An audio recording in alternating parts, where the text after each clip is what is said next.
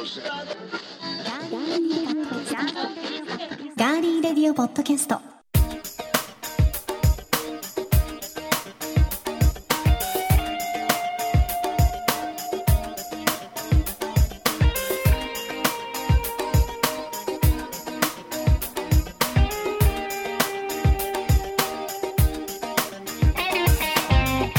皆さんこんにちは。3月29日火曜日。3月最後の火曜日となりましたがいかがお過ごしでしょうか？今週も名古屋のスタジオからお送りしていきます。ガーリーレディオポッドキャストお相手は私高田沙織です。そして3月29日の火曜日。今日はまあ普通に登場してもらいましょうかね。この方です。皆さんこんにちは。ディレクターの足立です。よろしくお願いします髪の毛がなんだか短くなりましたね、ああ思いっきり切りました。ねなんか、はあのまた若返りましたね。前髪がとっても短く。はいはい、うん。そうです。前髪もねあのオンザ眉っていうよりはもうオンザうん。頭、そう僕前髪長かったんですよ。うん。これ流してた感じだったんで、はい。あの西島秀俊さんをちょっと意識して。謝ってもらっていいですか？はい。最近毎週謝ってません？冒頭で。あのねあの一応映画でいろいろ賞を取ったんでちゃんとしようかなと思って。あの全世界の はい、西島さんのファンにですね、はい、きちっと謝っていただけますかね？お願いします。皆さん申し訳ございません。調子こいてしまいました。以後以後気をつけます。気をつけてくださいはい本当に、本当なんか最近そういうとこあるよな。チャラついてますか？チャラついてますね。いや春になってこう気分がこああそういうのあるかもしれないです。うそういうのあるかもしれないの？ウキウキされてますけどね、うん、いやもうでも潔白ですよ、最近は。いや別に聞いてないであすよ。そうですか。あ そうでもそうやって詰めていけば自分から吐くっていうこともあったかもしれないですね。いやいやいや。もうちょっとやればよかったかな。はい。はいでは皆様からのリクエスト。はいリクエストじゃないメッセージ。はい。リクエストは何もなかったですね、はい。えメッセージご紹介していきましょう、え8度目の夏の夜空さんからいただきました、はいありがとうございます。ありがとうございます。沙織さん足立 D こんにちは。こんにちは。ローリングストックについてのお話の配信があった翌日くしくも宮城県福島県に大きな地震が襲いかかりました。関東地方も大規模な停電が発生し不安だったことと思います。そしてここ名古屋でも揺れましたね。そこで早速地震翌日の職場での朝のミーティングでローリングストックの話を紹介しました。うん。配信でもおっしゃっていましたが地震に限らず台風や水害など他人事ではありません。これからも楽しいお話はもちろんですが暮らしに役立つ情報もよろしくお願いしますといただいています。ありがとうございます。嬉しいですね。うん。こうやってあの実際うにん。皆さんに話していただく材料になったり、うん。まあ、率先してね行動に移していただくということは本当に私たちも嬉しく思いますし本当そうですね。驚きましたね、はい。またね、うん。まあねあの特にまあ地震のことに関してはね、はい。まあ、あの過去回でもあの喋ってますけれども、まあ、僕も幸田さんもやっぱりその震災の時にいろいろこう思ったことっていうのはやっぱり心の中にずっとあって、でうん。まあそれはねこの「ガリレディ」は続く限りまあその近辺ではそのか僕らとしてはこう発信するこういうツールを持っている立場としてね少しでもこう語っていこうっていうことはねあの2人で決めているのであのまあこれに限らずその震災とかねそういうことだけに限らずいわゆるライフハックっていうかねうん。暮らしの中のちょっとしたあのお役立ち情報だったりうん。豆知識だったり、そうですね。そういうのはまああのねこれからも出していくんでまたいろいろちょっと気にかけていただければ嬉しいですね。はい。そして L2 さんからも、はい。えー3月11日3.11、まあ、あの震災から11年、うん、ラジオでサオリンを知ってから11年、震災がきっかけで、ガーリーレディオ TV、ガーリーレディオポッドキャストを聞くようになり、うん時の流れを感じますね、といただいています。ね11年ですもんね。ですからあのそれこそ僕幸田さんと出会ったのが2011年の1月うん。なので、はい。ね、その2か月後にこの震災があってっていう。私はその時に、うん。コミュニティ FM でうんうんね、うん。番組持っていたので、サイマル放送というのがね、うん。コミュニティ FM ににはありまして、それでまあ全国各地の方とねつながっていたっていうのがあって、うん。エルニーさんともねそうですね。知り合ったうん。ん。ですけど、まああの時の気持ちをね、うん。また呼び起こすというか、うん。まあずっとうん。ね、心にはありますけど、足立さんも言ってましたけど、うん。またねゆっくりそういう話はうん。したいなとも思いますし、はい。毎年ねうん。1回は必ずね、そうですね。うんはい。したいと思いますし、まあ、何が起きてもうん。わからない、そんな時代を私たちは今生きています。はい。なので自分たちでできることはね、うん。うん。これからもやっていきたいなと思いますね。はい。うん、やってます？うん。やってるよ。ローリングストックはやってますもんねロー。リングストックね。私たちはうんやってますね。やってます。うんはい。あとはもうとにかくいろんなことをちゃんとこう日頃からね、うんこうちょっとちょっとずつでいいんで意識しとくっていうことですよね。まずはね。そう何かが突然起きた時に揺らがないっていうのは無理だと思うんですよ、うん突然すぎるから、うんうんその心とか体のね、揺らぎうをん。少しでも最小限にとどめられるように、いつでもしておきたいなとは思いますね。そうですね、うん。あとはもう一つやっぱりその SNS がやっぱり良くも悪くもいろんなことがどうしても起きてしまうツールなので例えばその流れてきたものに踊らされたりとかね。あと自分もそれに変にこうなんか右往左往したりとかねうかつにリツイートしちゃったりとかね、うんうん。うかつにいいねをしちゃったりとかね、やっうん。ぱりちゃんとその見る前にいっぺんちょっとこう立ち止まるっていうかね、うん。そういうことがあとは見極めることも大事ですよね。そうそう。そううん。それが本当に今求められますから、うん。うん。まあ、みんな良識のある大人としての、ね、行動をちゃんとしていくっていうことでしょうね。そうですね。はい、皆さんありがとうございました。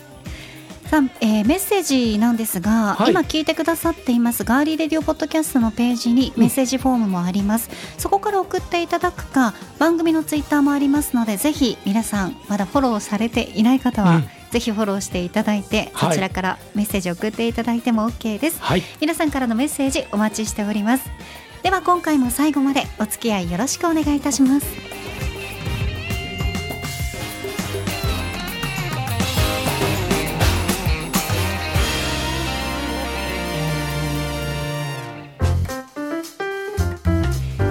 名古屋のスタジオからお送りしていますガーリーレディオポッドキャスト。はい、さて今週のこの時間は先週に引き続きましてガリレディトークテーママシーンの登場です。やった。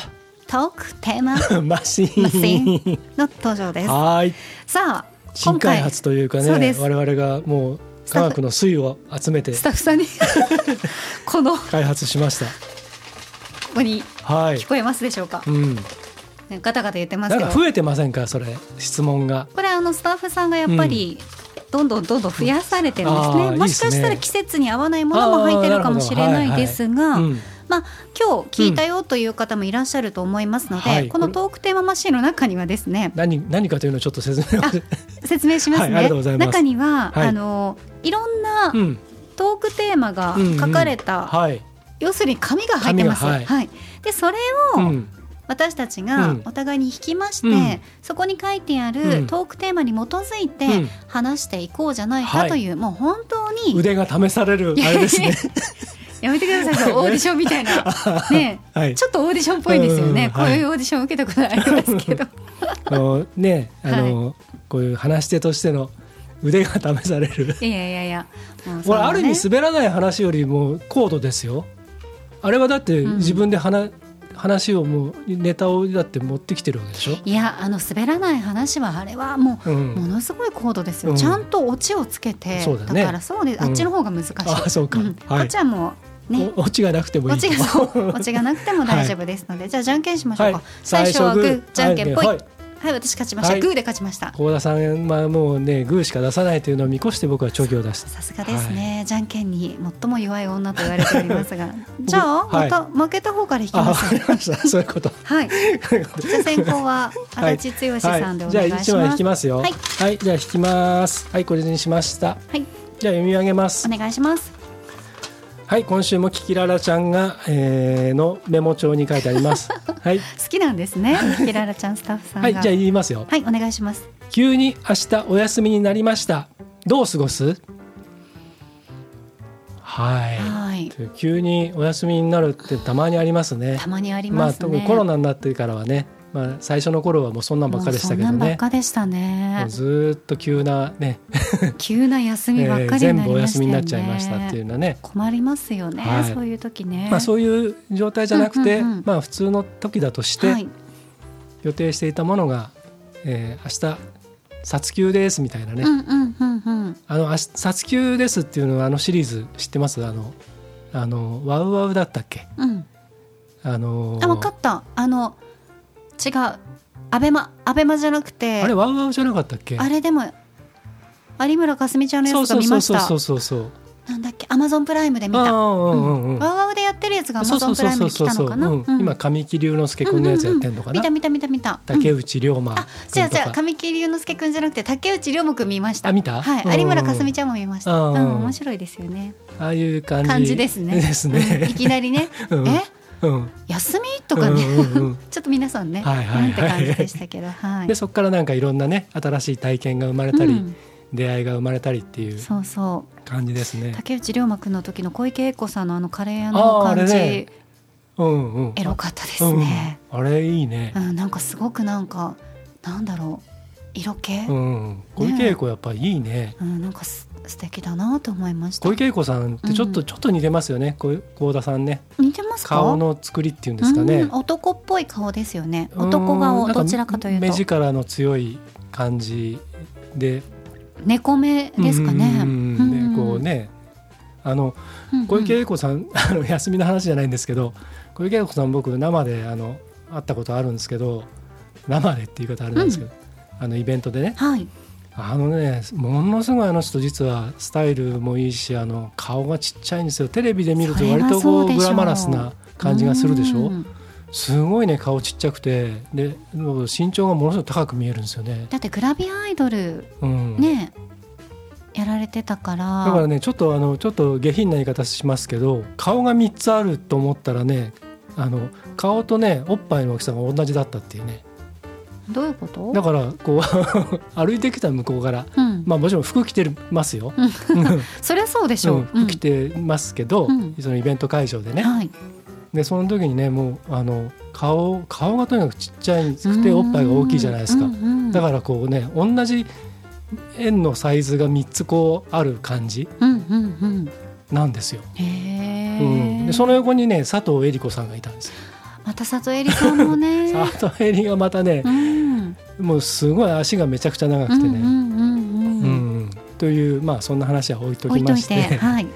でもねあの最近っていうか今今パッとこう思い浮かぶのはもう昼飲みしちゃおうみたいあなー。感じですね。う。ん。でそれはだから自分でなんか食材買ってきてうん。ちょっとこうお酒かなんか買ってきてこうキッチンでねなんかやりながらこう夕方までダラダラダラダラなんか作りながら飲むあいいですね。感じか、うん。もしくはあの最近割と昼飲みやってる店が割とこの近所はい。あるんですよ。うん、で新しくできた店もあるんですけどでそういうとこにフラッととりあえず行って一人でうん。なんかちびちびちびちびこう長く飲むみたいな、うん。そういう感じがちょっとしてみたいな。あーそっうか、ん、はい。じゃあ幸田さん、そうですね。急に明日お休みになりました。どう過ごす、うん。私多分その前日の夜うにん。大量のお酒を飲酒、ね摂取するうん。するーまかあそうですよね。夜にはもう分かってますもんね、うん。明日休みだって何時に分かるかなんですよまあね。そうだね。例えばこれが、えーそうだな。6時までに分かれば、うんちょっとこう外にでもうん。飲みに行こうかなうんとかってなるかもしれないですけど、8時だったらうん。もう近くのスーパーとかに行ったりとかして、あとは家にある日本酒とかうをん。飲んだりとかして、片っ端から開ける。いやいや片一人ですからね。片っ端からっていう言い方はちょっとね、とっても品がないですかね。ちびちびっていう言い方にさせていただきたいと思うんですけど、そうかな。そうやって夜更かしをして次の日昼、うん、10時ぐらいまで寝て。ああでも早いじゃないですか10時だったら。いやでももう最近はそんなもんですあよーどんなに遅く、そうだ2時とかぐらいまで家で起きてって例えばうん。ねうんうん。深酒したとしても、10時ぐらいには起きますかうん。ね。そうだよね、うん。昔はね昼過ぎまで寝ちゃったことあったけど、もう今寝れないもんね、そうなのよ。うん、つ寝れないの。ね疲れちゃうよね寝てるとね。じゃあなんか一回起きる、うん。とりあえず一回起きて、うん。なんか洗濯機とか回して、うん。干したりして、うん。でちょっと軽く何かうん。食べて、はい。でまた寝るっていう、はいはい、うん。そんな感じですかうねん。そうだね。でも、うん。夕方6時ぐらいにはあ分かったんだったら思い切って旅行行っちゃうってのもあるかもしれないね、うん。なんかもうどっかパパッと予約して、うんまあなんか電車でも車でもなんかうん。ちょっとそんな遠くないところに行ってそうですね。そこでこうなんかお風呂使ってね、うん。なんかちょっとうまいもん食ってね。ちょっとこう非日常っていうのにはちょうどいいかもしれないですね。今度急なね休みが次の日急にお休みになったら、うんまあ、一人旅行というのもいいかもしれないです。まあ、どっちにしても飲むと僕らははい、もうあの お酒はセットで行かせていただきたいと思います。はいそうですねはいありがとうございます。じゃあ次幸田さん弾いてくださいはい、わかりました。よいしょ。じゃあ引きますよ。はいこう何が書いてあるか見えないのがちょっとドキドキしますよね。そうねはいこれにします。うんお願いしますはい。冬から春へ季節の変わり目で困っていることはありますか？といただきました。うーんどうぞもうこれだけですね。花粉。あもうね顔がね痒くて痒くてたまらないんですけど今日まだね落ち着まだまあだいい方方だけどもうこうなんて言うんですか？顔のこの縁取りを描くかのようにうん。花粉で荒れて、うん。目の下でしょ、うん。鼻でしょ、うん。あと口周り、うん。あともうおでこ全部。だからもう全部が真っ赤みたい。だから全て、うん。えー化粧水とかも染みたりするし、うん。アレルバリアっていう、まあ、商品名出すとねあれですけど、うん。その資生堂さんうがん。出しているアレルギーとうんか花粉とか、うん。ああいう、えー黄砂とかにうんうんもちょっと予防してくれるよっていうようなものを使ったりとかはしてるんですけど、うんそれでもなかなかね朝起きたらもうティッシュ一箱なくなるんじゃないかっていう勢いでうん。汁が出ています。う 目からも鼻からも。あー。ね。え僕今年目がかゆいんですよ。みんな言いますよね。うん。あんまり花粉症っていう認識が自分でなかった方たちも、とにかく目がかゆいって言ってますよね。ふとした瞬間に、うんあかゆいなと思ってこすったら最後ですねもうそっから止まんないですね。ああね、うんあ触んなきゃよかったとかって思う時ありますね。ゴシゴシやっちゃいますからやっちゃいます。ね。はいどうですか足立さんは？あ。そうですね。あの冬から春。冬から春へあの前も言ったんですけど、まあはい僕の今本当個人的なことで言うともう本当に痩せたんですね。うん、もともと僕太ってる気はなかったんですけど。太ってはなかったですけどね。でもやっぱり今思えば、えやえっぱりちょっとこうね中年特有の腹回りというかそういう感じがどことなくあって。でそれがあのでこの前あの健康診断に幸田さんにもう本当にあのうるさく言われたんで。もううるさく言われたんでって本当当申し訳ない言い方ですけど。皆さん本当聞いてくださいよ。健康診断に全く行かないんですよ だから 3年に1回は絶対行った方がいいですよって言って、うん。忙しいのは分かってるけど、うん行った方が絶対ですって言い続けてね、うん数年が経ち、も もう見限るぞと。う。そうもう本当に倒れたらどうするんですかうんっていう話をしながらうん行きましたね、はいようやくね。ようやく行ってよかったよかった、はい。まだ結果はまだですね。結果はね来月なんですけあそどうですね。はい、で体重計に久々に乗ったら、うん、僕ね1 0キロ痩せてたんですよ。うん、びっくりしてね自分でも。そりゃパンツもゆるゆるになるわと思ってね。何年で10キロですか？だから半年ぐらいですかね。半年で10キロって結構すごいですよ半年でね。7, 7ヶ月か8ヶ月ぐらいかですかね。はいはいはい。で1 0キロ痩せてうん。そうほんだからその春く、まあ、春に向けての衣替えをしようとしたらもう全部ブカブカでね。うん。またちょっと一から買い直さなければいけないっていうのがちょっと痛手ですけどね。そうですね。で逆に昔着ててちょっとなんかパツパツするなと思ってたジャケットとかがうん。ちょっとかっこよく着れるようになったんで、あ処分しなくてよかったなみたいな。それはね。うん。のはあったりしますけど、でも一番その自分の中で、うん。その短期間で1 0キロ体重を落としたっていうのには、うん、何が要因だと思いますか、多分ね、うん。あの食生活が規則正しくしたっていうのと、はい、あと適度に、うんまあ、運動よく歩いたりとか体を動かしたりはしてたんですけど、昔から歩くのは歩いてましたけどね、うんめちゃめちゃ歩く、うん。どこまでも歩いて行っちゃうんですけど。だってあれだもんね幸田さんとたまにですけどあのあの名古屋の中心部で飲んで、はい、そこから2人して延々歩くっていうのはありますよね。ありますあります 結構飲んである、状態でね。そうそうひたすら歩くってねありましたよね。なんかうん、でも、まあ、歩くの全然苦じゃないんですけどあとねもう一つはねあの欠かさず飲んでたビールをねちょっとこうコントロールするようにしたんですよ。ビールはじゃあ飲まない日も作る、うん、ああれか関係してるかもしれない。あーやっぱりそのビールうん。とか、発泡酒とかビールとかでも最近は糖質オフとかゼロとかね,、ね、この番組でも紹介しましたけどね。はい、しましたしました、うんうん。出てきているので、はい。そういったものも利用しながらってことですね。そうですね。はい。うん。うん、で完全に飲まない日は週に 2, 2日ぐらいは飲まない日はうん。ありますよ。あーそれが多いか少ないか分かんないですけど。休館日は必要だと思いますよ。うん。私もこうねあのお酒が大好きっていうイメージ強いかもしれないですけど、たくさん飲んだ次の日は飲まないですし、うん。休館日はやっぱり作りますしうんね。うん。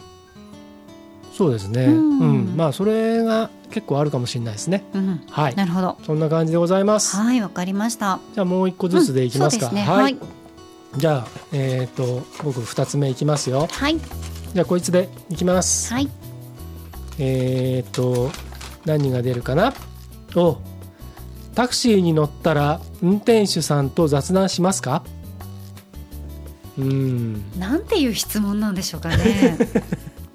これさでもさ、その僕はこっちから話しかけることはまずしません。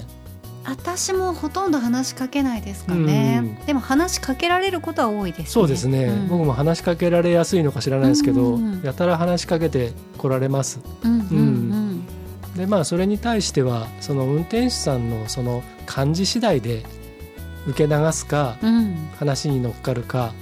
で話に乗っかって面白い時もたまにあるので、うん。先日もねあのちょっと仕事ではい。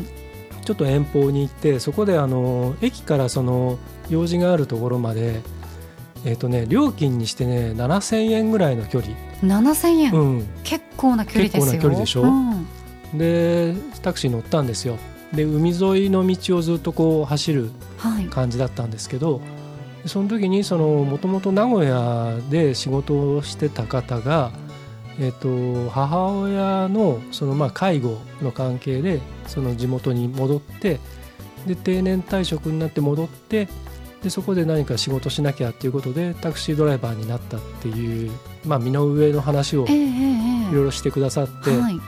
ですごくここがいいとこだよっていうようなお話をされてたんですけどいいとこな反面やっぱり名古屋に比べると福祉とかいろんな部分が行き届かないところがあって非常にその高齢者にとっては住みにくい街だっていううん。ことなんかの話をいろいろしてくださってね。約30分ぐらいずっとその話を。聞いてたんで30分のことないか、うん。うん。その間ね聞いてたんですけど、でそういうのでたまにこうやっぱりいろいろね自分の先輩にあたる世代の人たちのそういう世の中の話っていうのは特にタクシーの運転手さんってそういうのいっぱい持ってらっしゃるじゃないですか、うんうん経験も含めて。はい。だからそういうのは勉強になるなとは思いますけどね、うん。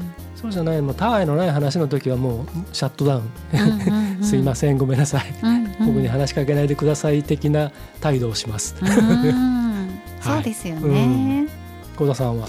私も和田さんと一緒ですかね。うん。人によりうんけりだと思います。ううん。ん今までなんかすごい強烈なタクシー運転手さんタクシードライバーさんとかっていうのは、そんなに遭遇したことなかったですけどまあいろんな匂いとかね、うん。そういう面とかはあったとしてもただすとっても感じがいいなっていう方もやっぱり覚えてますしね、最初から最後まで感じのいい方って本当に感じがいいですよね、まあまあそうだね、うん。特に女性の場合だと、はい。うんちくマウント取りに来るうん。人いるでしょ、うんうんうんうんうんタクシーに限らずだけどあーそうさですね。タクシーの人もなんか説教したがっちゃったりとかね、そうですね、うんうん。うんうん今日はあの道がさ混んでてさみたいな感じでずっと喋りながら、ふざけてるよねみたいな、うん。いつまで工事やってんだとかこう愚痴をね。ああそうですねっていうこう聞きながら、うん。ずっと愚痴を聞いて終わりみたいな、こともありますけどね。ねえなんか、うんななんでお金払ってね愚痴聞かなきゃいけないんだとか思いますよね。まあね。はい、そういうのもあったりしますけどね。はい、そんな感じでした。じゃあ最後幸田さん、もう一個いきますか。かりました。じゃあ、こっちにし今日はなんか穏やかですね。穏やかな感じですようん穏やかなテーマですね。はい。あ、またそんな穏やかですね。あ、はい。うんじゃあ最後のうん。自分を動物に例えるなら何だと思う？どうぞ。私はもううん周りからも言われたりしますけど、猫ですかね。うーん。自分の自覚的にはどうなんですか？自覚的にも確かにつかず離れずっっていうのはまあよく分かってらっしゃる方たちは分かってる、そんなにあのべったりっていうのが、うん。なんですかね性格的うに、ん。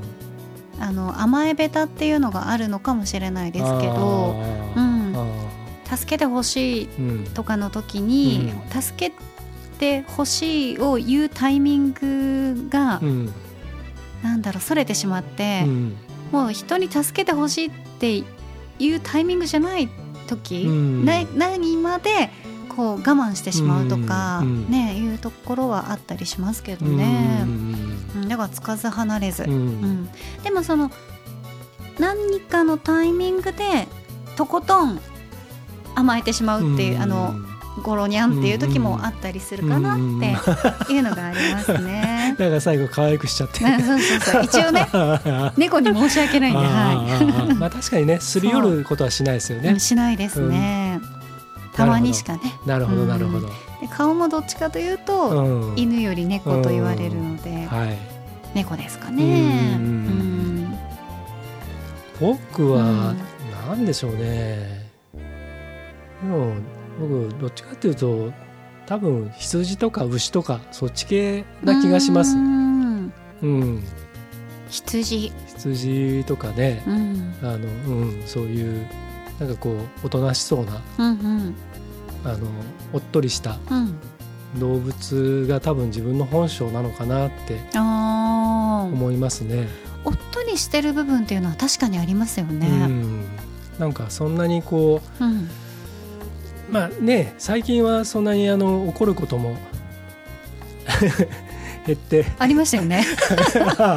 去年の暮れね 去年の暮れ超絶激怒してましたけど。超絶激怒はい、してね、見てましたけど、私ね。はい。なかなかねあのあれはちょっと知り合ってそうそう見ない怒り方でしたよね。うん、仕事をしていく上でねお互い。そうですねまあ言っちゃうとちょっとあの、まあ、ネタが面白がってちょっとネタで言うと軽く言うとですねあのクライアントと食事をする機会があって、うん。で幸田さんもちょっと一緒にいてでそこであのクライアントの一番偉い人に対してふざけんじゃないぞこの野郎っていうようなことを言って二度とお宅とは仕事しませんぐらいなことを言ったっていう。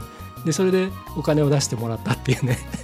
まあそ出るべきとね それはもう制作費ですからね、そういうのありましたね。はい。まあそんなことがありますけど、うん。でもあれはまあねあのなんていうかその社会人としてっていうかね当たり前の話なんですけど僕普段は本当におっとりしてると思うんですね自分では。う。ん。うん。あんまり牙向くこともそうですねなないいですし、ね。うん、なんかガツガツガツなんかこうねあの、うん。食べ物をあちこちでこうつまみに行くっていうことはないですからないですかね。つまみに行くっていうことは ありますね。ありましたね。うん。謝ってください。ありましたね。はい。謝っときましょう、えー一応。申し訳ありませんでした。はい嘘言いました。嘘言いましたね、はい。そうね、はい。うん、私の方がどっちかというと牙牙はあるかもですね、そうですうんね。鋭い、そうですね。うんだからそれだからまあ仕事的な場で言うと、はいだから幸田さんにき牙を向かせないために僕が行くみたいな。仕事ではなるべく牙をね、うんあのシュッとあの引っ込めて、そうですね。穏やかに仕事をしているつもりではいるんですけどね、どうしてもうん顔に出ちゃうっていうそうですね。難点がありますよね。もう顔に出さないで怒るっていうのありますからね、あります僕はね。ね。そうですね。まあでも怒ってるのはこう近い人はわかりますけそうどね。ですね。はいはということで猫と羊い。うん。ということで。でお送り。りしていくとい。うことではい。いいですね。はい。はい。論がある人はメッセージをお待ちしております。いやでもすごいトーク、このねトークテーママシーン良かったですね、はい。良かったです良かったです。またやりましょうね。これさうん、月にこれまだ残ってますけどね。あのさ、うん。あのガリレディのまあ、うん。新年度はいはい。になったところから、まあいろいろ企画をまたいろいろ練っていくんですけど、はい。これ例えば月に1回、うん例えば月の第いいですね。4週とか、うん第3週とか、まあそういう決めといて、うん。その日はうん。トークテーママシーンとか、うんうんそういうのいいんじゃないですかね。いいですね、うん。またそのあたりも皆さんにうん。随時発表を、はい。はい。していきたいと思います。はい。はい。トークテーママシーンこれからも引き続きよろしくお願いいたします。はい。さあではここで一曲お送りします。毎週金曜日に配信中のガリレディビギンズお聞きになっているでしょうか。2013年から2014年の半年間がガリレディファーストシーズンでした。当時のオープニングを飾っていたのがこの曲。クラップ・ヨア・ハンズ・セイヤーでインジス・ホーム・オン・アイス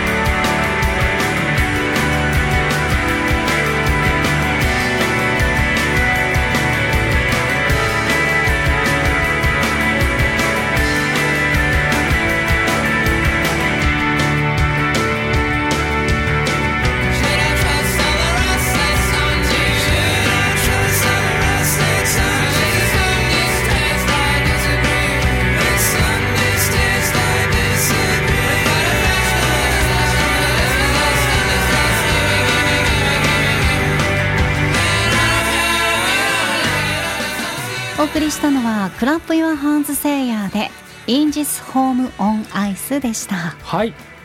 聞いたことあるやんっていうね。イントロがね、そう、うん、曲でしたが、はい。あのアメリカのニューヨークのブルックリン地区で結成されたバンドで、えー、とフィラデルフィアも拠点にしているんですね。であのレーベルに属さないでインディペンデントな形で、えー活動をしていてにもかかわらずあの世界中で、えー結構ヒットしていて、うん。でフジロックになんと2回も出演してたへりえするんですよ。はい。うん。レベルでに入ってなくって、うんうん。そうそう。最初レッドステージでで2回目の時はホワイトステーあジっすごいですね、うん。ていうねバンドなんですけど、はい。でこの「クラップ・ヨア・ヘンズ・セイ・エー」っていうのがね手を叩いて「イエー!」と言おうっていうことなんですけど、はい。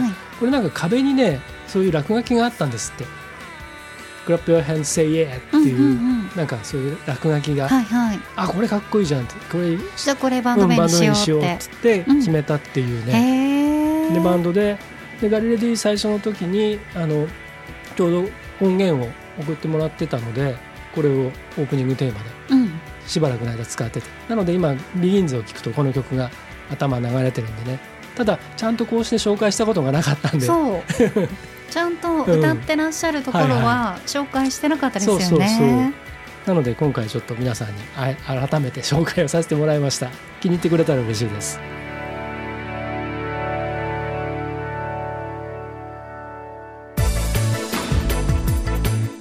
続いては今回の気になるニュース。私高田が今気になっているニュースをご紹介しますそれではニュースセンター高田さんお願いします。はいお伝えします。自転車の交通ルール違反に歯止めをかけるため全国の警察が悪質危険な走行が問題になっているような自転車指導啓発重点地区路線を選定し各都道府県警のホームページで地域住民に周知した上で集中的に取り締まりに乗り出すことが分かりました。以上ニュースをお伝えしました。ありがとうございました。自転車僕初めて乗れるようになったのは小学校1年生の時でした、えー、ボロボロの自転車を父親がどっかからもらってきたやつを走れるような自転車を作ってくれたのがとても嬉しかったのを今思い出しました。はい。そんなわけで大田さんに補足をお願いします。はい。私は小学校何年生だったか忘れましたけど自転車買ってもらいましたよ、はい、では補足してまいりましょう、はい、自転車について重点地区を全国で公表して取り締まるというのは初めてです、うん、各警察本部は毎月一斉の取り締まりこれ集中取り締まりのあの日何日にやりますよっていうのを1日以上設けて、悪質な違反をした方には積極的に交通切符、いわゆる赤切符を活用していくということです。車ではね、うん、うん、ゼロの日とかあったりしますけど、はい、まあ、そういったものになるんではないかと言われています。うん、健康志向ブームや自転車の利用者が増えるのに伴って交通マナーの悪化を指摘するという声も強まり対策が急務となっているということです。うん。まあこれね足立さんとたまに普通に話したりしますけど、うん、まあどうなのっていうね、うん、どうして今あなた、うん、車道を走ってたけど信号が変わったらなんでいきなり歩行者に変わるの、っていうようなね、方とかいますし私も免許を取っても5年ぐらい？もうちょっとじゃない？もう経つか、うん、6年、うん、7年ぐらい、うん車を運転するようになってから自転車が怖くて乗れなくなったの、うん、本当に自分が運転する身になって、うん、あドライバーさんから見るとこんな感じなんだと思うと、うん、なんか迷惑かけちゃいけないっていうその怖さとかあったりして、あとはずっとその住んでたところで、はい、5回以上自転車盗まれてるんでもう買う気がしないっていうのが。あの辺はねやっぱどうしてもね,、うん。まあ、ね。街中だとね。うん。あの、うんうんと特にあの今ウーバーとかね、はい、出前館とかねああいうのであの自転車使ってる人たちもたくさんいるから、ええ、余計にその歩道と車道とかあと逆走とか。で本当はね自転車って左側通行じゃないですか、うん、だけどねあの右側の車道を平気で走ってるのもいたりとかするしいらっしゃいますね。あと通勤通学でねあの割としっかりしたバイクでもってそのヘルメットもつけているんだけどものすごいスピードでね。いや朝とかだから怖いんですよ。怖いよね、うん。うん、その赤信号で止まっている時に、うん、後ろからすごいスピードで車のあのちょっとした隙間、うん、シューッと来て、うん、でその歩行者の青信号の歩道をシュッと行って、またシュッとね、うん、シューしか言ってないんで。分かりづらかったかもしれない特にあの名古屋はあの車道も広いですし、ええ、で歩道もすごく実は広くて。で今大体のね歩道ってね半分で途中でセンターラインが切ってあってで片方は歩行者で片方は、えー、自転車っていうふうに、うん、あの分類分けしてるところが多いですよね。はい、であのえっとまあ、ちょっとローカル限定の話になっちゃうんですけど名古屋の桜通りっていうすごい広い通り通りがあるんですが、はい、名駅からまっすぐ東へ抜けていく道があってあそこのいわゆるそのオフィス街の辺りって今その車道の一部を、えー、と自転車専用のレーンにしてるんですね。うん、あと伏見の辺とか、あ伏見の辺はそうですね、うん南北もそうだし東西が自転車専用のレーンができてるんですよ。はい。で当然それはと、えー、と信号だったりとか、えー、とあとバスが通るところとかっていうのも、えー、と車と同じように扱う形でこうまあなんていうか一旦停止のところとかねいろいろ線が切ってあるんですけどあの辺はねちょっと非常に危なっかしい連中がたくさんいたり。うんでうん。それこそまあそんな広くは取ってないので、えー、と追い越しができないぐらいの幅のところもあるんですね。そうするとね、普通にこうママチャリなんかで普通の一般の人が普通に走ってるところをものすごいあのスピードバイクでもバーッとこう来たりすると当然ぬ追い抜けなかったりするじゃないですか。そうすると明らかにこうイライラしてたりするうんうん。人たちがいたりしてだから車がたもうたまたま自転車になったぐらいな感じだけで非常に危なっかしいところがただから。自転車と自転車の事故もうん。とっても多いって言いますしね、そうなんですよね。自転車と歩行者の事故も増えてますしね、うん私は本当に自転車にぶつかられたこと何回かありますよ、うん。あのスピード系の。怖いよね。うん。痛いのよ、うん、そりゃそうだよね。声を大にして言いますけど。うんタイヤは痛い。痛いよね。本当に。細いだけに余計に痛かったりするしね。いやもう本当にねうん。だって当たるのはだってドーンって同じだもんね。もう一緒なんですよね。うん。あれなんかちょっとなんですかね。どうにかならないかなって。うん。多分スマホを見てらっしゃって気づかなかったんですよね。うん。前に私がいることにね。あのねあのそのなんていうの？あの車例えばさうん。車で事故られた場合、こっちが歩行者で車に例えばドーンってもし跳ねられちゃったりとか、人身ですね。した場合は車は運転免許があったりナンバープレートがあったりしてでまあ変な話捕まえることとか取り締まうんじゃなくて罰することができるけど、自転車って下手するとドーンってなって逃げられちゃったらだから逃げ,、ま、逃げられました、ね私はその時。もう逃げていかれましたけど。捕まえようがないもんうね。んそういうのはだからそういうのもあるんじゃない？このああそうですね。厳罰化っていうかね。これからもうちょっとその自転車にもナンバーをつけるとか、うんそういうことをしないと、うん。小さいお子さんを自転車が跳ねて死亡させるっていうような、ん。ああいう。痛ましい事故がね起こってしまうといけないですから。また自転車買う時はね当然登録しなきゃいけないし、しますね。でそれをこうであと名古屋の場合はね、あの自転車の損害賠償保険に、あの加入しなきゃいけないっていううん、条例があるんですけど、うん。はいこれもまあ条例なんでその法律で縛ることができていないので、うん。だからまああとそれとあと名古屋の場合は自動車の任意保険に入るときにこういう自転車の事故が多いので、うん。だからその、えー、とオプションでそういうのをつけるのをすごい勧められるんですよね。あの保険ですよね。そうそうそう僕も入ってますけど、うんなんかあったらねやっぱり車と自転車だと向こうが悪くてもどうしてもこっちが悪いことになっちゃうので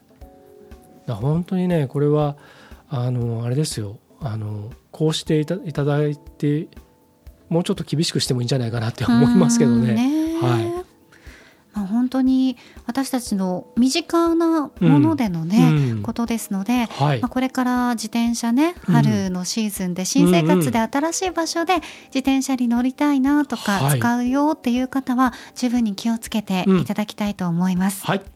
今回の気になるニュース悪質自転車対策協会全国で集中取り締まりについてご紹介しました名古屋のスタジオからお送りしてきましたガーリーレディオポッドキャストエンディングのお時間です、はい。ではエンディング恒例まるの時に聞きたいおすすめの一曲。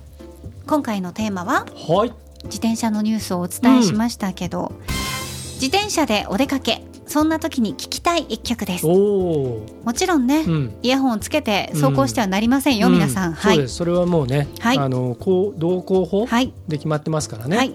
それではありません。あのねうん、聞きたい。自転車でお出かけするときに例えば、そう。スマートフォンうん。をカバンの中に入れて、うん。そこから人の迷惑にならないぐらいの音量でうん。聞いたりとか、うん、ね。そういうことに使っていただきたいと思います。そうですね。はい、もしくはなんかこう、あの自分が走ってるのを誰かにビデオで撮ってもらってそれに BGM をつけても、ああそうですね。あとは、はい。よく自転車とかで昔とかやってなかったですが、自転車に乗ってて、うん。脳内脳内うん BGM うん。としておすすめの一曲でもいいですからね、うんうん。はい。はい。ではいきますか、はい。えっ、と先行は僕？そうですね、はい。では参りましょう、はい。今週のテーマ自転車でお出かけ。そんな時に聴きたい一曲先行足立剛。フジファブリックグリーンバード。はい、はい。ちょっとこれですね。スピードが出ちゃいそうですね、うん。スーってなんかなんかこシューう、うん、シューッとこうなんかうん。桜が待ってるこう堤防のところをあと菜の花がねうん。こう下にはあって上がはい。ピンク色でうん。空がちょっとね薄いブルーではい。というところをこうシャーッとこう走っていく時にこれを聞きながらうん。聞きながらっていうか脳内でねはい、イヤホンじゃなくてね。うん、とっても爽やかですね、はい。フジファブリックがだからあの初期の頃のねあのイメージからちょっとこう抜けたっていうか、今の新しいフジファブリックになったっていう感じの僕は印象があってうん。うんとても好きな曲なんですけどね。はい。テレビドラマの主題歌だったりも。そうだったんですね。TBS 系の「隣の関君」っていうねあだったりもしました。ーはい。はい。ということでじゃ爽やあかなナンバーですね。はい、ありがとうございます。はい。じゃあ、えー、小田さんにもえー選曲してもらいましたので発表してもらいます。えー自転車でお出かけ、そんな時に聞きたいおすすめの一曲、高校高田沙織。ウーは微熱。うん、はい、3月16日にうん。配信で、えーリリースされました、はい。ウーアの新曲「微熱」ですね。これ「情熱」という曲、ん。 UA さんの昔、はい。最近では GLIM SPANKY がうん。カバーしたことでもねいろんな世代の方に、ね、聞かれるようになりましたけど、、はいい、やーなんか久々にこの UA の新曲を聴いて、なんですかねこういろいろと懐かしいうん、いい思いが蘇ってきたりとかして歌詞とか聞きながら、うん。そんなね思い出をこうトリミングしながら自転車で走りたいかなとなるほどね。思っておりますね。自分の思い出をちょっとこう、なんかオーバーラップさせてしまうところがうん、あるんですね。ありますよ。うん。ね。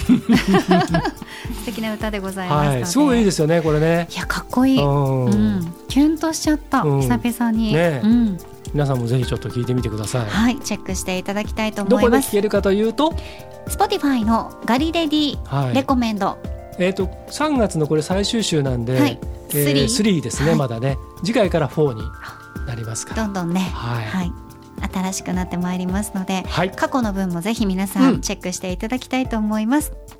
そして今週金曜日、えーもういよいよ4月に入ります。4月1日は、うん。えーガリレディビギンズうん。金曜日ですからね。はい。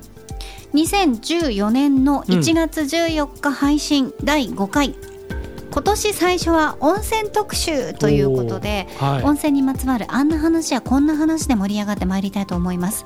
まあ、参り参りたいと思うっていうかもう参 ってる。前ってこれねあの僕盛り上がっておるっていうことですね。一応一応あの配信の前に音質とか今全部整え直して、はい。少しでも聞きやすくええ。しようと思って、はいあの全部調整をしし直してるんで、うん。毎回実はあのサウンドチェックで聞いてるんですよ。ああそうだったんですね。で久々にこれも聞いたんですけど、うん。これねすごいキラーワードが出てきますんで。何？すごいワードが飛び出してきますんで。どどっちの口から？幸田さんから。え。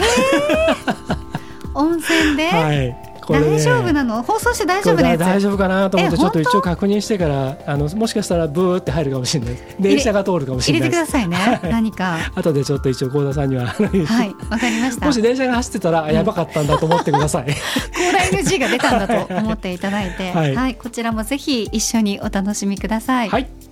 そしてもう3月最後の、えー火曜日ということで、今年度がうん終わりでございます。ね。はい、皆様ありがとう今ございました。ありがとうございました。新年度もはい。どうぞ、お付き合い。変わらぬご愛顧賜りますよ。はい本当に。はい。改変はありません。はい。はい、よかったね。はい、続くよ。嬉しいです。うん。あマイクに当たっちゃった手が。あこの時期はね。ーこの時期はね。本当に。あのいいろいろねなね。はい。うん。引きこもごもですよねいや本当に、うん。引引きこもごもっていうか木はないよね最近ね。名古屋界隈ね。うんそうですね。木そうですね、火の方ばっかだね。うん。まあまああんなことは僕らはもう関係ないんでいいんですけど。そうですね。はい。はい、まあいろいろんな時期的な感じでね。はいはい、そういうこともあります。はい。